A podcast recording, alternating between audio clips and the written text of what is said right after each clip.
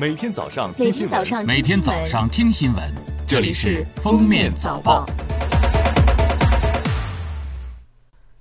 各位听友，早上好！今天是二零二零年三月十五号，星期日，欢迎大家收听今天的《封面早报》。在十四号举行的国务院联防联控机制新闻发布会上，国家卫生健康委新闻发言人、宣传司副司长米峰说：“通过对全国高中。”低风险县域的监测，到目前为止，全国绝大多数县是低风险的县。相关省份对高中低风险的县区名单进行了公布。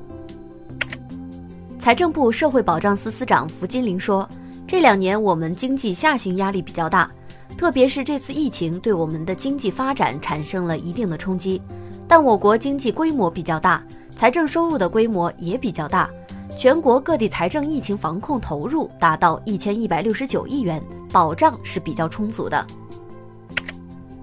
民政部社会救助司司长刘喜堂表示，随着疫情发展，困难人群受影响的规模、数量、程度都进一步扩大。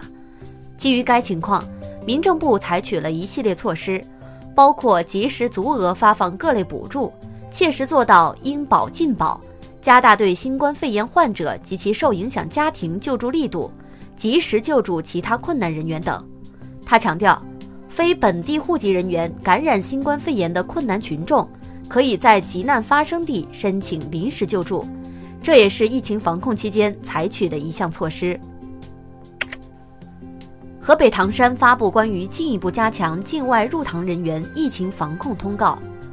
刻意隐瞒接触史、旅居史。故意谎报病情或拒不执行疫情防控措施，引起新型冠状病毒传播或者有传播危险的，依法追究其法律责任。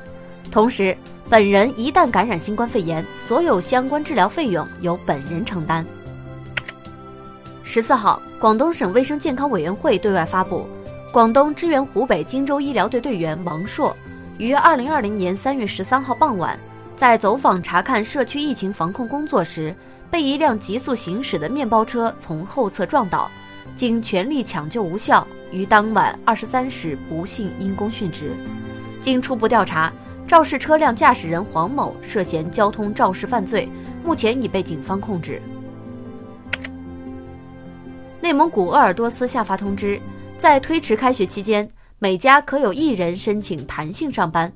通知要求，每户家庭可由一名职工向用人单位申请弹性上班，用人单位根据实际情况履行相关手续。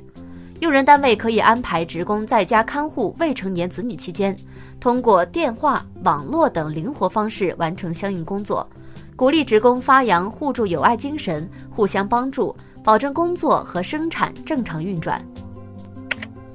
三月十三号，江苏南京发布消息。南京将向市民和困难群体发放消费券，总额度三点一八亿元，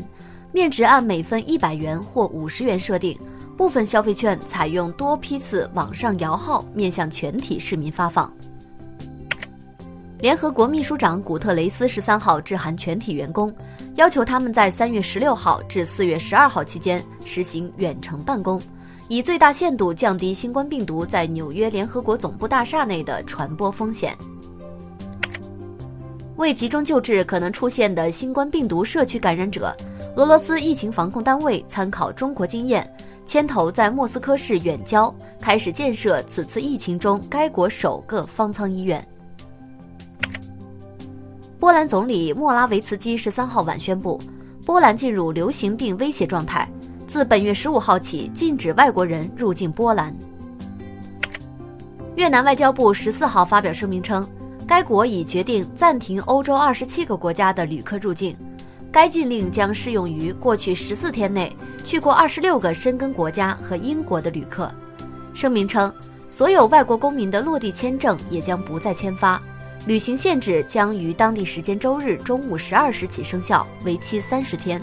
因外交或公务原因赴越的旅客将不受此禁令影响。北京时间十四号，国际足联发布公告称。基于目前冠状病毒的严峻形势，为了避免潜在的健康风险和维护体育比赛公平性，建议推迟所有原定在三月和四月举行的国际比赛，直到公共安全和卫生可以得到保障。美国苹果公司首席执行官蒂姆·库克当地时间三月十四号发推宣布，鉴于新冠肺炎疫情，关闭大中华区以外所有苹果零售店到三月二十七号。感谢收听今天的封面早报，明天再见。本节目由喜马拉雅和封面新闻联合播出。